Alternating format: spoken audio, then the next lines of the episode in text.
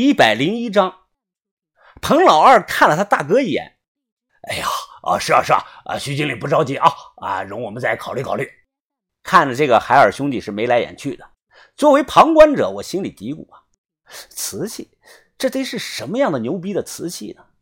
在我的脑海中啊，快速的思索着，是北宋的汝窑，南宋的官窑、元花青、斗彩天字罐、鸡冠杯，还是永宣新花？再不就是乾隆或者雍正的珐琅彩。那个时候瓷器的名贵品种啊，大致只有这些。我跟把头很少碰这个明清的墓，所以这类的瓷器见的不多。但没见过不代表我不懂，不是吹牛逼啊。就这么说吧，一件青花或者是粉彩的瓷器，你随便的掩盖，我只要能看到指甲盖那么大点的区域啊，就能准确的定性断代。酒水小吃陆续的被送到包间来。此时，彭老大突然起身笑道：“哎呀，啊，徐经理啊，你们先吃啊，先吃着喝着啊，我跟老二去趟卫生间，回来啊，咱们再继续玩。”人走后啊，我小声问他：“哎，这个海尔兄弟手里有什么瓷器啊？”徐科长噗嗤的一声笑了，他瞪了我一眼：“不许给人家乱起外号，万一让他们兄弟听见了，公司这单生意……”可能会黄的。我撇了撇嘴，哎呀，你们真敢下血本啊！你这什么还没定呢，就敢白送出三十多万啊？还包吃包喝包玩的？他莞尔一笑，摇了摇头吧，模样是风情万种。哎，公司花钱自然有公司的考虑。目前状况是，国内很多有实力的人都在抢这个彭城兄弟手中的这件东西。哎，舍不得孩子套不住狼呀，先把人伺候好了。自然成功的几率就大一些。他转头看向了我，向把头，你道上外号叫神眼峰。哎，我提示你一下，这件瓷器是站着的，身上长了三万两千多个小眼儿。哼哼，你能知道是什么东西吗？什么玩意儿？我一愣，站着的意思啊，我理解，行内人说是利件儿。特指这个瓶子，如果罐子啊，就会说是蹲着的；是盘子、碟子的话，那就说是趴着的。可这个瓶子身上长了三万两千个眼儿，是怎么个意思呢？我皱眉沉思啊。哎，我知道了，是那种乾隆御制、四面开光、中心镂空的洋彩转心瓶，那种瓶子都是眼儿。徐姑娘呢，浅抿了一小口红酒。恭喜你，猜错了。我想了想，呃，那就是元青花。元青花瓶子里有种十分少见的镂空堆塑瓷。他又摇头说不对，再猜。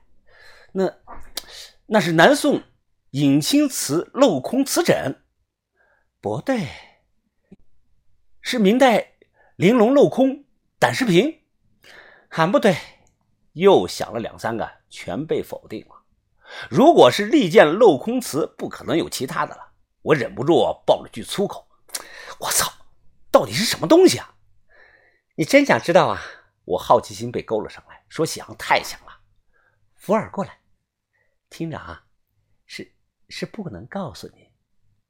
行，那你自己陪着自己玩吧，我走了。回来，他一把拽住了我。行了，我告诉你啊，但是向码头。这可是公司的机密，我告诉你，你得保密呀。目前圈子里知道这条消息的不超过十个人。我点头啊，说是应该的。他小声的对我说着：“是件克拉克瓷，那东西……停停停！什么？克拉克瓷？你说的是我认知中的那种克拉克瓷吗？没错的。”我深呼吸了一口，很不满的说道：“不想告诉就直说嘛，你拿我当什么呀？当傻子呀？傻子都知道，克拉克瓷顶多值几百块钱的东西。所谓的克拉克瓷啊，就是指清代中早期的外销瓷，基本上都是青花，工艺有镂空和不镂空的两种，存世量是巨大的，经济价值不高，尤其是在沿海地区。”那些南派的一捞就是一船一船的出。他接着又说道：“那件克拉克瓷的瓶子啊，足有一米六高，一米六高的瓶子，那不就是小轩那么高吗？我逐渐的平复了心情，这么大的倒是的确少见，没听说过。不过就算是这样，也不知道你们下这么大的功夫吧？我说的是实话，克拉克瓷就算个头再大，也还是外销瓷，大的呢，只能说是同类中罕见。它本身上限已经定死在那儿了，就好比那个饭店中啊，一盘这个拍黄瓜，你把它腌的再好吃，它也卖不过同样一盘大小的海参和鲍鱼。小轩那么高的克拉克瓶子啊，撑死卖上二十万块钱。不对呀，你！我马上皱起了眉头。这么大的瓶子，以前烧出来肯定不光是为了摆设，是里头装了什么东西吧？厉害呀，这都能猜到。沈远峰真是名副其实呀！你看，他打开自己的手机相册啊，让我看，是一张青花瓷瓶的照片。这个瓶子立在墙角是又高又大，长径、别口、大肚子，通身用折青料青花，发色浓重偏深蓝，青花图案应该是画的传统的百花齐放。瓶肚子周围一圈全部镂空透雕。密密麻麻的小眼布满了周身，肚子呀有点像这个大马蜂窝。怎么样，象马桃，看出问题了没有啊？我将他的手机啊拿近看，突然发现瓶肚子里似乎装满了东西，是种像细沙土一样的块状物。照片看的不是太清楚，图？这瓶子里装的是什么呀？他收回了手机。彭城兄弟来自彭城。彭城以前有个著名的陶瓷研究所，你知道不知道啊？我说我知道，以前啊，磁州窑很多大师都在那个陶瓷研究所。他点头说：“没错，没错。九二年陶瓷研究所关闭，库房里很多东西都归到了河北省博物馆。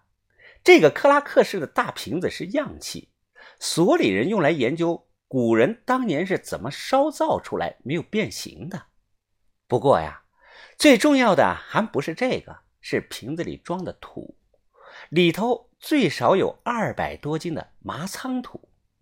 麻仓土，二百多斤，我吓到了。是是玉瑶炒的那个麻仓土吗？他说当然。我情不自禁的倒吸了一口凉气啊！景德镇附近的麻仓山出这个麻仓土，也叫麻坑老土。这种粘土实际上在元代晚期已经枯竭了，就是没有了，挖不到了。后来明代皇帝有一些库存，一直用到了明代中期，麻仓土就此在历史上销声匿迹。到了清代，更是一两土能换十两金，乾隆、雍正想用都找不到。